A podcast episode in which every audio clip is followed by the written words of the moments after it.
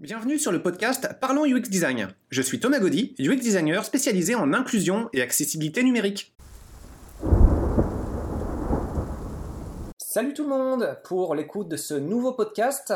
Pour celui-ci, on va parler d'accessibilité des jeux vidéo grand public avec Simon Boisvert. Simon, il y a euh, quelques temps, tu m'avais expliqué que tu avais passé euh, un bon moment sur un titre qui est euh, très connu des joueurs voyants c'est The Last of Us, le deuxième épisode en particulier. En ce moment, tu es sur le premier. Et puis, quand je donne des cours euh, en enseignement dans diverses écoles, je parle de ce jeu-là et la plupart des étudiants ils sont euh, assez euh, surpris de savoir qu'un jeu aussi complexe peut être rendu accessible. Donc, bah, j'aimerais profiter de ce podcast pour que tu puisses leur adresser un témoignage de comment ça peut se passer. Ben oui, ben en effet, bonjour à tous. Et puis, euh, en fait, oui, effectivement, on peut rendre ça tout à fait accessible. Ça demande certaines, euh, certains compromis, je pense, autant de, la partie euh, dans le sens où tout ne peut pas l'être. Quoi qu'avec le premier, ils ont fait des, des, miracles, mais avec le deux, par exemple, il y avait certaines scènes. On, par exemple, tu me dis si je vais trop, trop loin, mais ah, par exemple, les objets, je sais où, où aller les chercher, je sais où ce qu'ils sont. Mais c'est pas vrai. Je sais pas où aller les chercher. Je sais pas s'il est devant moi dans la pièce, derrière, à peu près un peu avec les écouteurs. Mais comme c'est le système d'accessibilité qui cherche les objets à ma place, ben je sais pas tout. Mais ce qui m'intéresse, c'est de, les récupérer, de lire les lettres, de, pouvoir connaître l'histoire. Ce qu'on pour nous, dans le fond, pour, les joueurs non-voyants, en tout cas pour moi, ce qui m'intéressait, c'était pas la même quête que vous d'avoir tous les objets, d'avoir tout. J'essaie d'en avoir le plus possible, comme n'importe qui, je pense, mais le plus important, c'était de suivre l'histoire à, mon rythme, à ma façon, puis de, pouvoir la finir comme n'importe qui la ferait. Ce qui, ce qui va vous sembler facile, peut-être, en ramassant le minimum, mais ce qui va nous prendre, nous, un 30-40 heures de jeu, qui est à peu près la même chose qu'un que, voyant normal, je pense. 30-40 heures de jeu, c'est déjà très très conséquent. Alors ça, c'est pour le teaser, sur l'accessibilité d'un jeu grand public, et puis pour ceux qui sont intéressés, avant d'aller plus loin dans cette session de test, déjà, Simon, euh, est-ce que tu peux te présenter un peu plus en détail? Ah, Bien sûr, moi je suis euh, québécois, j'habite sur la rive sud de Montréal et puis je, euh, j'ai 31 ans. je travaille chez Humanware comme testeur de produits. C'est cité, donc je, quand même une base de ce, que doit être un produit pour être accessible. C'est plus qu'une base, je dois te corriger, tu es un immense expert. tu es très très calé en accessibilité numérique, je n'ai pas ton niveau. je, puis, dans le fond, c'était exactement ça. Je suis un joueur, j'ai toujours aimé depuis euh, ma jeunesse regarder euh, les voyants jouer, par exemple, euh, à plein de jeux, grand public, que je nommerai pas maintenant, mais je les regardais jouer, puis je suivais l'histoire où euh, je prenais les décisions avec eux et tout. Fait que pour moi, quand ce jeu-là est sorti, ça a été comme euh, ah ben enfin, je vais pouvoir jouer à, un jeu que tout le monde joue puis en parler avec le monde. Puis j'avais acheté une PlayStation juste pour ça. Euh, c'était une PlayStation 4 à l'époque qui elle était plus ou moins accessible, mais avec la PlayStation 5, ça s'est amélioré au moins. Je la vois trôner actuellement dans ton salon. Oui. alors, pour, euh, je pense que la plupart des gens connaissent ce jeu, mais il y a aussi des non-joueurs qui nous écoutent. Donc, on va avoir besoin peut-être de euh, rappeler un petit peu euh, de quoi il s'agit. Alors, finalement, on parle du même jeu, mais il est vécu quand même de façon un petit peu différente selon qu'on y joue en mode grand public voyant, sans forcément de handicap très prononcé. Je le mentionne comme ça parce qu'on a tous euh, des petits inconforts de jeu, euh, non-joueurs, joueurs, telle ou telle habitude, euh, telle ou telle facilité à passer telle ou telle étape. Mais voilà, y jouer sans vision, là, c'est vraiment un gros gros cap qui font que la plupart des gens grand public, on ne peut pas y jouer du tout. Il manque trop de choses. Et donc, ce jeu-là, tu le décris ou je le décris? Ah, bah vas-y, je suis à compléter. D'accord. c'est un jeu qu'on peut qualifier d'action-aventure. Euh, on a un scénario qui est très très bien construit, mais plutôt dirigiste. Euh, une, histoire en fait euh, apocalyptique. Tiens, c'est bien, on a l'horloge là qui, qui c'est parfait pour l'ambiance du jeu. Donc une ambiance apocalyptique de fin du monde. Ça part de notre époque contemporaine et puis il y a une classique invasion zombie. Alors c'est des zombies champignons en fait, c'est un petit peu particulier. Et dit comme ça, ça peut sembler grotesque, mais en fait, le ton du jeu, il est très sérieux. Euh, même presque nihiliste en fait. Euh, pour expliquer The Last of Us, les derniers d'entre nous, euh, ça va décrire les restants de l'humanité qui ont survécu aux invasions zombies, mais la survie c'est pas fini, c'est loin d'être gagné. Et les dernières poches d'humanité, bah, euh, elles se prédatent entre elles et on va rencontrer presque plus d'ennemis humains dans le jeu, dans notre quête de survie, que, euh, de, que, que d'adversaires zombies. Oui, puis il faut faire attention, il y en a qu'on croit qu'ils sont nos amis, puis c'est pas le cas. et donc ça, c'est pour le fond narratif, mais après, qu'est-ce qu'il y a dans le jeu? Bah, Il y a de l'exploration, ce qui veut dire qu'on est de base dans un labyrinthe, qui n'est pas forcément évident à appréhender. Euh, avec beaucoup d'ennemis à confronter, qu'on peut affronter, euh, je crois, au corps à corps, mais essentiellement au, à distance avec les, deux. Les deux. Ça dépend lesquels. Il y en a que tu vas gagner à faire au corps à corps, puis il y en a que tu vas gagner avec les armes. Les armes, il faut que tu les ramasses. Tu as une base, mais il faut que tu les améliores. Puis euh, c'est un peu, un peu des deux. puis il y en a que jamais il faut que tu fasses du corps à corps, jamais, jamais, parce que tu t'en sortiras pas non plus. Il y a de l'infiltration également, dans le sens où bah, parfois on est tellement sous-armé et il y a tellement d'adversaires face à nous que essayer de les confronter tous de base, c'est vraiment épuisant, c'est faisable, mais c'est très compliqué. Et puis dans ces phases d'infiltration qui consistent à euh, sortir du labyrinthe sans être vu, enfin sans être euh, euh, perçu, eh bien il y a différents types d'ennemis. Il y en a certains qui vont nous détecter par la vision, et d'autres qui vont nous détecter par l'audition. Donc il faut être prudent aussi à, ce que notre personnage ne fasse pas de bruit dans, certains, dans certaines scènes. Et tout ça, c'est très complexe. Dans un domaine de jeu audio accessible, juste faire un jeu de labyrinthe, euh, il y en a beaucoup qui se ratent. Donc faire un jeu de labyrinthe avec du combat, de l'infiltration, des paramètres audio, sonores et pas mal de choses, c'est très compliqué. C'est pour ça que ton expérience, va être d'autant plus euh, fascinante à suivre pour nos auditeurs. Pour nous, le, défi, il est grand parce que euh, les sons, il faut reconnaître tel son, t'as un son pour les objets qu'ils trouvent, t'as un son pour les sauts, t'as un son pour euh, les ennemis, t'as un son pour si jamais tu l'as tué, si jamais il t'a vu, il faut tout mémoriser et puis euh, il faut agir en conséquence. Puis on a un temps de réaction plus long, je pense, que euh, le grand public, mais parce qu'ils ils ont adapté le jeu pour que les ennemis nous, voient un peu plus difficilement ou aient de la misère à nous atteindre. Je me souviens, ma soeur l'autre jour, elle me disait C'est drôle, t'arrives à le tuer, mais tu tournes autour depuis tantôt. comme, comme si elle, elle l'avait fait, il l'aurait vu, tu sais. Puis. Euh, dans le fond, euh, c'est ça, c'est un, grand défi, le monde ouvert, c'est savoir quand on a un son pour nous dire, OK, là, il faut réorienter la caméra, maintenant il faut sauter, maintenant il faut... Euh, fait que c'est un, grand défi, mais une fois qu'on l'a fait, c'est super bien. Euh, on se... Le labyrinthe, nous, on le vit pas vraiment parce que le, le jeu nous guide. on peut, en appuyant sur un bouton, lui demander, OK, vers où je dois aller, puis là, lui, il va nous amener. Il y a certaines choses qui seraient améliorées, comme par exemple, des fois, il voit des objets, mais il m'amène au mur à l'objet, mais théoriquement, je ne peux pas accéder à la pièce. Puis là, il s'ostine à me dire qu'il y a un objet là, mais je ne peux pas aller le chercher sans continuer le jeu plus tard. Parce que euh, il y a un obstacle et il faut que il sera accessible par la suite ou bien euh, souvent oui il sera accessible par la suite mais une fois que j'aurai passé la partie accessible il m'aidera pas à le retrouver ah. parce que là il va en voir d'autres ou par exemple souvent il va me trouver un coffre-fort avant de me donner la lettre qu'il NIP alors ça, c'est très intéressant. Ça, ça m'arrive souvent. Parce que ce que tu expliques, en fait, c'est qu'il y a une base commune de jeu avec tous ces mécanismes d'exploration, de combat, d'infiltration.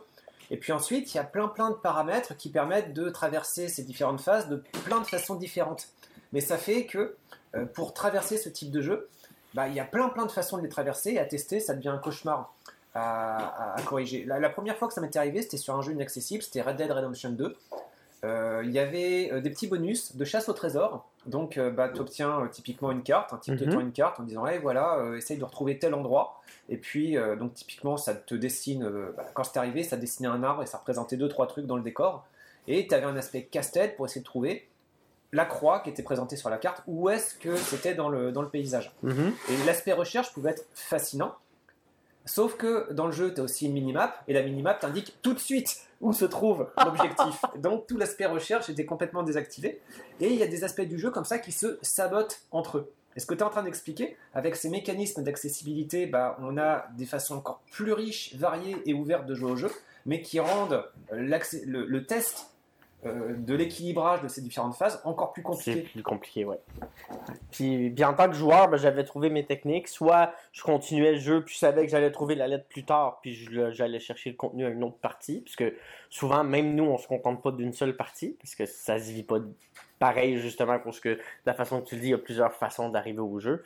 Ou sinon, ben, j'allais chercher le code, puis ouvrir le coffre. Sur, Internet, mais j'aime moins faire ça. Alors, ce qui est intéressant, c'est que tu sors de l'expérience de Last of Us 2 et en, ce moment, au moment de l'enregistrement de, ce podcast, tu es en train de jouer au premier. Oui. Donc il y a un espèce d'effet euh, de rétro-pédalage, mais c'est parce que le premier, il le ressort en ce moment, bonifié et avec des options d'accessibilité qu'ils n'avaient pas au moment de la sortie. Non, ils ont rajouté la vidéo description, par exemple, puis c'est vraiment un, un, gros bonus. Il y a plein de choses que j'avais pas quand ils ont sorti le 2, j'avais écouté le, premier comme un peu sous forme de film. Il se trouvait sur Internet. Puis je l'avais écouté, mais je c'est pas pareil de le vivre, d'avoir la vidéo description. J'avais pas imaginé les, scènes comme ça. Puis euh, ce qui est bien aussi, c'est qu'ils savent où le mettre. S'il y a une scène, c'est vraiment dans où c'est tranquille, puis on sait qu'on peut comme se reposer. Si on a à euh, interagir avec les personnages, à se défendre, à se déplacer, ben là, ils, nous laissent nous concentrer sur les sons du jeu, ce qui est encore plus euh, c'est ce qui est bien parce que la vidéo description, elle est là, mais juste au point où on en a besoin, je pense. Ça, c'est déjà très, très bien pensé. Alors, il y a plein d'aspects là-dedans. Il y a l'exploration, le combat, les objets aussi. On n'est pas trop parlé des objets. Et euh, tout ça, en fait, euh, ça fait quand même une masse de sons et de mécanismes à apprendre.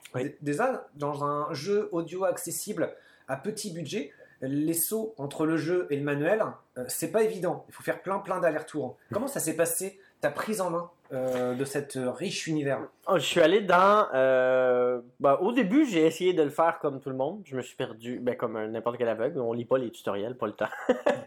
je me suis perdu, j'ai pas compris. Fait que je suis allé dans le, menu options qu'on accède avec le, bouton start. Puis je suis allé chercher, il y avait un tutoriel des sons. Quel son signifiait quoi? Bon, ça, ça signifie que tu dois plonger. Ça, ça signifie nager. Ça, puis là, ben, tu essaies de mémoriser. Puis s'il y en a un que tu te souviens plus, ben, tu retournes dans le glossaire des signaux audio. C'est ça que je cherchais. Le glossaire des signaux audio, ça, ça doit être un catalogue qui est vraiment indispensable. Ils sont tous là, oui. Puis euh, oui, on en a vraiment besoin parce que je m'en souviens pas. Même entre le moment où je joue au 2 puis le 1, c'est les mêmes sons. Là. Il y en a certains qui sont pas là souvent que j'ai eu de la misère. Alors, pour rappel, hein, le sujet de mon doctorat sur les jeux euh, sonores accessibles, c'était de se demander au début euh, s'il était possible d'avoir des jeux accessibles qui pouvaient se passer de consultation de livres de règles. Et euh, bah, la réponse, en, tout cas pour cette partie de recherche, était oui, on peut s'en passer à condition qu'on ait un level design basé sur une interaction progressive, un plaisir de jeu. Et il y a tout à fait possibilité d'apprendre tout ça mhm. par un level design progressif. Là, c'est vrai que le contexte est un petit peu différent. On parle de l'adaptation d'un jeu grand public, ça nécessiterait quand même euh, des étapes de prise en main. Euh, le jeu n'a pas été conçu pour ça, mais en même temps, ce que tu racontes, c'est porteur d'espoir. Ça voudrait dire que on a un jeu d'un niveau de complexité assez dingue. Euh, il est rendu accessible. Il y a des petits défauts ici et là. on n'aurait jamais vu ça il y a 5 ans. Moi, juste de pouvoir jouer puis en parler, je suis super content. Puis je l'ai complété. Puis ce qui est, ce qui est, ce que j'ai aimé aussi, c'est que euh, une fois que tu l'as complété à, la façon que tu pouvais, après ça, tu peux débloquer des trucs comme euh, toucher tes ennemis au premier tir, puis tout ça. Fait que là, tu te concentres encore plus sur l'histoire, parce que tu l'as fini, puis tu le sais que, bon, même si j'y tire dessus, ça va être correct, je vais être, je vais faire ce qu'il faut. Puis euh, sans diminuer les munitions, mais pour ça, il faut finir le jeu une fois. Là. Je suis encore dans la phase finir de Last of Us 1, en sachant que je vais le recommencer comme 4 secondes plus tard. Parce que... Mais oui, c'est possible de rendre le, jeu, le, jeu accessible. Puis ça va nous demander une grande mémoire puis tout ça. Mais je pense que c'est ça aussi qui est agréable, de... qui rend les choses agréables dans le jeu qui rend ça agréable. Il y a certaines choses qui gagneraient à être plus expliquées. Je sais pas si tu as joué un peu. Le mais... 1, je l'ai fait, mais en mode euh, voyant oui? sur la première sortie. Ok, mais mettons la génératrice quand on arrive devant une génératrice, maintenant je le sais, à cause du 2, je me ferai plus avoir. On a le son de la génératrice, mais pour partir, il faut appuyer, puis là ça arrête de vibrer, relâcher, réappuyer. Tu sais, il faut le faire comme trois fois sur le triangle pour arriver à démarrer la génératrice. Mais ça, il nous l'explique pas. Et comment tu fais dans ce cas-là en fait? Tu bloques et tu vas chercher sur internet? Tu bloques, puis à un moment donné, tu fais Ah, ben là je le fais deux fois, ça va l'air aller plus. Puis là, tu essaies de suivre le le pattern de la manette. J'aurais aimé avoir plus d'explications, genre suivez les vibrations de votre manette ou quelque chose comme ça. Mais une fois que tu as compris ça, ça va. C'est pas du premier coup, mais ça va. Il y avait une partie puzzle qui était quand même pas évident du tout. Tu aurais pu te retrouver confronté à un mur et te perdre complètement sur une autre. Euh, un autre, euh, un autre énigme ou un autre euh, endroit dans le monde de, ce jeu, et puis là, tu aurais été complètement perdu. ça arrive dans certaines énigmes, ils le disent. Certaines énigmes, ils le disent. Cette énigme peut ne pas être accessible à certaines personnes. Ils nous proposent de la passer. Ah, d'accord. Moi, je suis euh, suicidaire, puis je les essaye. Et donc, tu arrives à les passer? Euh, Dans le 2, j'avais des points de blocage où ce que ma conjointe m'aidait un peu. Ah, mais il faut que tu fasses ça comme ça. Puis à force de voir ce qu'elle me disait, puis d'entendre, OK, le son, ça, ça veut dire ça. Dans le 1, j'en ai pas passé encore. D'accord. Mais ça veut pas dire que je, je ferais préparer un mur à un moment donné. Hein. Mais euh, j'essaie de les passer. Euh, félicitations, c'est vraiment engageant. Alors, tu as acheté une PS5 à la base pour ce jeu. Oui. Est-ce qu'il y a d'autres jeux dessus euh, qui. alors, je crois que la série des Last of Us, maintenant les deux, les deux sont les seuls qui ont un niveau d'accessibilité à ce point-là. Mais est-ce qu'il y en a d'autres des jeux qui valent le coup? Ben, Il y aurait God of War qui serait accessible, un peu semblable à Last of Us, mais un petit peu moins. On parle du euh, prochain à sortir. Est-ce qu'il est déjà sorti Je pense qu'il est sorti. Je ne sais même pas son nom complet. En je ne me souviens même pas du nom, mais je l'ai vu sur, euh, des joueurs non-voyants qui jouaient. Là, fait que je, le, deuxième qui sort avec le panthéon, le panthéon scandinave. Oui, je pense que c'est ça. Euh, dans le fond, lui, il serait accessible. On a vu une petite démo, puis c'était un peu le même pattern sonore, mais avec un peu moins de guidage. Puis je vais probablement l'essayer par curieux. Finir de Last of Us, puis je vais l'essayer. Je suis trop curieux. J'espère qu'ils vont pas se rater. Ce sera vraiment super important qu'il y ait d'autres euh, jeux qui arrivent à atteindre ce niveau de qualité. La seule chose que j'aurais comme reproche à leur faire, c'est qu'ils ont mis le, screen, le lecteur d'écran en anglais seulement ce qui n'est pas un problème pour moi, parce que je parle anglais et français, mais ce qui va clairement être un problème pour d'autres joueurs qui sont unilingues, que ce soit français ou autre, puis qui pourront pas jouer parce que la, revue d'écran, les, dialogues du jeu sont en français, les sons, ben, c'est toutes les langues, mais les textes puis les menus du jeu sont uniquement en anglais, puis ça je trouve que c'est dommage. Quand il reste juste la barrière de la traduction à faire, c'est un peu, euh, c'est un peu dommage de ne pas l'avoir fait, d'autant plus que la voix en français puis dans les autres langues elle existe. Là. C'est le seul regret que j'ai. Sans y avoir joué, à première vue, c'est le seul regret que j'aurais. Et encore, c'est un regret qui te touche pas euh, directement finalement, c'est plus par considération des joueurs francophones. En tout cas, les joueurs non non, anglophone, mais je pense que c'est important aussi, surtout, surtout quand on sait que c'est faisable. Il faut les mentionner, ces choses-là. Tant qu'à le faire, faites-le jusqu'au bout. D'accord. Bon, bah, en tout cas, on va espérer qu'ils ne se découragent pas euh, sur. Mais il faut pas, il faut pas, mais non. Il faut mais c'est bien parti, hein, puisque euh, The Last of Us 1, qu'ils ont ressorti après la sortie du 2, euh, il y a un côté temporel là-dedans, bah, ils l'ont refait avec des options d'accessibilité. Donc, Mais je suis content qu'il l'ait fait comme ça, parce qu'il prouve que c'est faisable. Moi, j'avais fait mon deuil du premier. Puis ils ont mis le premier, puis le left behind aussi, le petit truc de bonus, là, lui aussi est accessible. Fait que de pouvoir se dire, ben, je peux faire l'histoire au complet comme tout le monde, je trouve ça, je trouve ça vraiment fun. Puis, euh. Est-ce qu'il y a d'autres jeux, même s'ils n'ont pas ce niveau d'accessibilité, qui euh, valent le coup, qui ont un intérêt pour toi sur cette console? Pas à ma connaissance. D'accord. Les jeux de combat, est-ce que tu aurais euh, eu envie d'essayer? Pas tant. D'accord. Seul, ça n'a pas forcément beaucoup d'intérêt. non. Mais cela, peuvent euh, être accessibles dans le sens où euh, tu peux avoir un apprentissage des bruitages pour réussir à avoir une compréhension de la situation. Mais c'est pas l'accessibilité véritable, c'est plus un apprentissage dans la douleur. Euh, où, ouais, j'ai jamais été assez patient. Sinon, non, bah, c'est des jeux que je vais jouer avec ma famille, dans le fond. Mm. Mm. Bah, merci, c'est vraiment super encourageant, en espérant que ça permettra d'encourager d'autres développeurs de se dire, bah oui, on a un jeu complexe, mais oui, c'est aussi possible de le rendre accessible. Je pense que oui. Puis faites-moi avoir acheté la PlayStation 5 pour une raison. C'est en début de vie. c'est cool de se dire dans 5-7 ans, ben, avec quand même, je sais pas moi, ne serait-ce que 40 ou 50% des jeux qu'on a été capable de jouer, des gros jeux, parce que puisqu'on s'attend, s'attend pas à ce que tout le monde puisse le faire non plus, mais pour des grosses boîtes, je pense que c'est un investissement qui en vaut la peine. Et ça fait être le mot de la fin, mais en fait j'ai une autre question, puisque euh, il y a probablement d'autres joueurs euh, comme euh, bah, qui ne voient pas non plus, qui ont acheté cette console-là pour ce jeu, ça vaut le coup. Mais est-ce qu'il y a une communauté de joueurs quelque part qui discute spécifiquement de ce jeu-là? Il existe un Discord, oui. Euh, bon, le, nom m'échappe, mais. la taverne à jeu. la taverne à jeu, oui. La taverne à jeu, la fameuse. euh, qu'on peut aller, puis ils peuvent discuter de ce jeu-là et d'autres. Tout ce qui est accessible, euh, on peut en parler dans, dans ce Discord-là. C'est une place très intéressante à, à aller visiter. Super. Bon, Simon, Simon Boisvert, merci encore beaucoup. Merci à toi pour l'invitation. À très bientôt tout le monde. Salut. Merci d'avoir écouté ce podcast. Je vous invite à vous abonner pour ne pas rater les prochains épisodes. Si vous voulez en savoir plus sur moi, je vous invite à consulter mon profil LinkedIn, Thomas Gaudy, T-H-O-M-A-S, G-A-U-D-Y. Si vous souhaitez de l'accompagnement pour implémenter ces notions et ces outils dans vos équipes et vos projets, vous pouvez faire appel à mes services de consultant en UX Design. Il vous suffit de me contacter via mon profil LinkedIn. Au plaisir